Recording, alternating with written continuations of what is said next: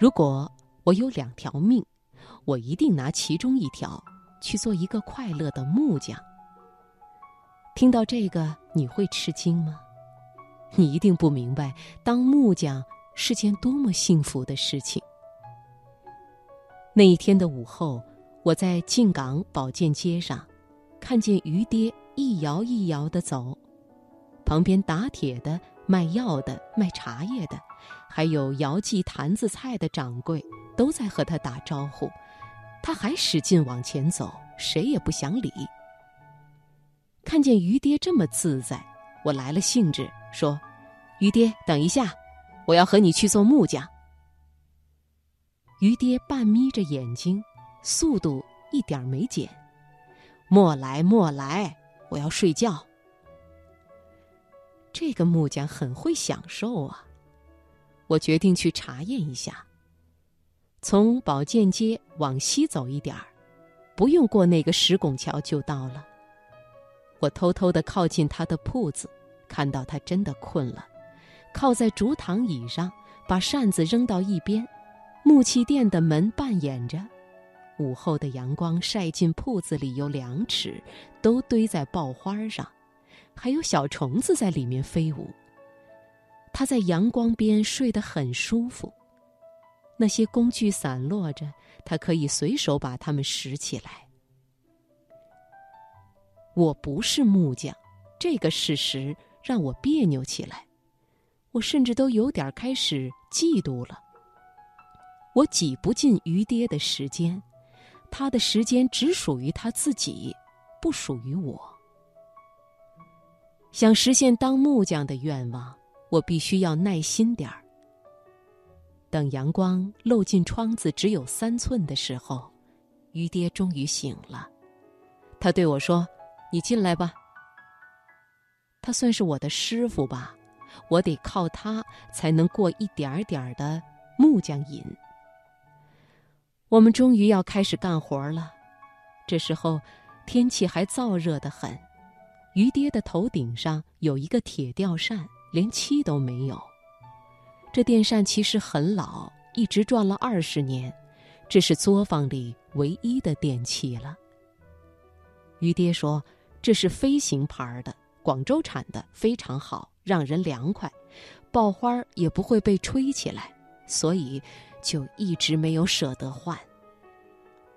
于是，我和他一起劈木头、抱板子，弄出一大堆板子。第二天，我们要把它们箍成木盆。有人打电话要来找我，我也说：“别来，我要做木匠。”做主持人了，接受访问了，这些我统统不记得了。现在的我，就是个木匠，别的我都不太愿意记得。谁也打搅不了一个木匠的幸福，可见做木匠是一件很好的事情。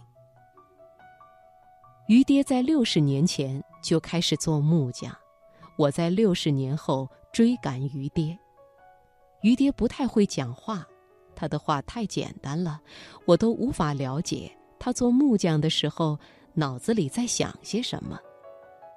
偶尔他会说：“要是手里没有木工，就觉得手里没味儿。”六十年来，于爹一直活得手里有味儿，做着各种各样的桶子，有打谷桶、家用的饭桶、米桶。木工是他生活的胡琴，他咿咿呀呀地拉着，拉到进港的水变成浑蓝，拉到心爱的姑娘去了远方。他换了几个新墨斗，换了几把新钳子，这些都是让人高兴的事情。不知不觉中，于爹的孩子长大了，湘西的宋七老不再来了。真不记得从什么时候起，人们开始用铁桶漆，没有人用生漆了。这些琐事都是他慢慢告诉我的。经常我在这里待一个下午，才能听到他讲出一件很小的事情。于爹干活的样子，照相照出来应该很好看；假如能画成水粉画，应该更好看。他站在无边的爆花堆中，建造木头的宫殿。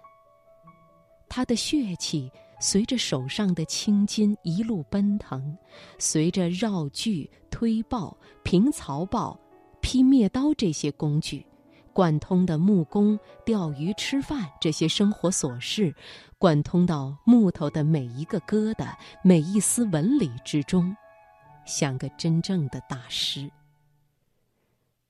六十年了。他有很多自己的小讲究，保持了他最爽气的工作打扮。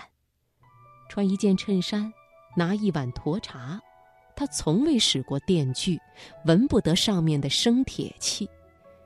或许电锯这玩意儿只配做电影里的道具吧。他最主要的工具是裂了柄的斧子和刨子。他们把进港的时光碎片，在每个年代都裁剪得一样整齐。那些碎片随时可以箍成一个硕大的木盆，那是他自己的城。别想在电话里向他推销电锯，因为他根本不想要。他说：“我没有手机，没有电话，你要做盆子就直接到这里来。”